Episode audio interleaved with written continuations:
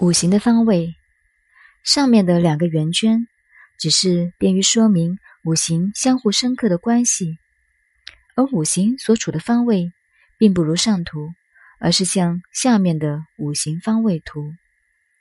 上面这个五行方位图为东方木、西方金、北方水、南方火、中央土。这个方位非常有道理。我们在明朝时也开矿，当时并没有地质学，怎么知道何处有矿呢？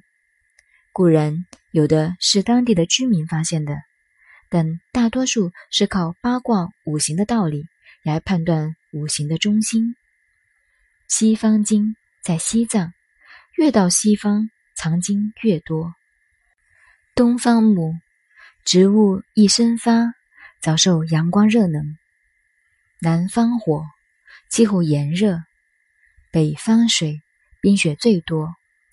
初看好像五行方位很乱，再做仔细观察，不能说它没有道理。古人是怎样发现这个法则的呢？以金为例，金生水，千字文。这篇文字很妙，以一千个不同的字写成了这篇文章。把天文、地理、物理、政治等等都容纳进去了。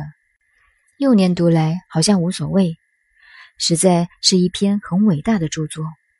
其中有一句“金生丽水”，这个丽水不是浙江的丽水县，丽水是形容水多。凡是藏金的地方，一定是雨带地区。我初到台湾时，看见金铜矿务局。问起产金的地方是在金山瑞芳一带，我说那里的雨量一定很多。果然，基隆、金山、瑞芳一带常下雨，这就是金生丽水，藏金的地方雨水多。金克木，当然砍木头要用铁器，会用锯子去锯，这还不足为奇。在古代，假如门口有一棵大树，认为风水不好，又觉得砍伐麻烦，不如让它自己枯死，就用一枚大铁钉打在树的中心，这棵树很快就枯萎了。这就是金克木的现象。另外一个哲学的道理，例如金生水，在古代就说水者金之子，水是金的儿子，于是水生木，木是水的儿子，木生火。火是木之子，火生土，土是火之子，土生金，金又是土的儿子。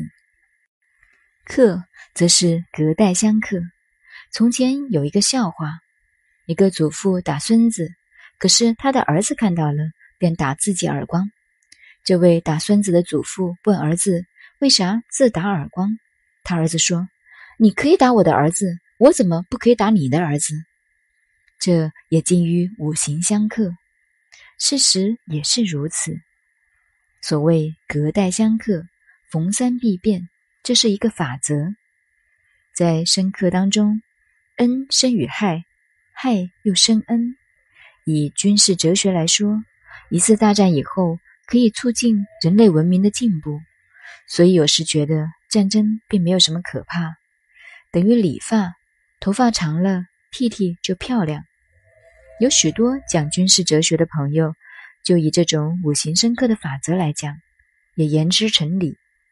物理的法则亦然，需到了一个时候，必要清理一下，才能创造出更新的事物。这是宇宙的法则。五行的方位对我们研究物理关系很大，大家一定要记住。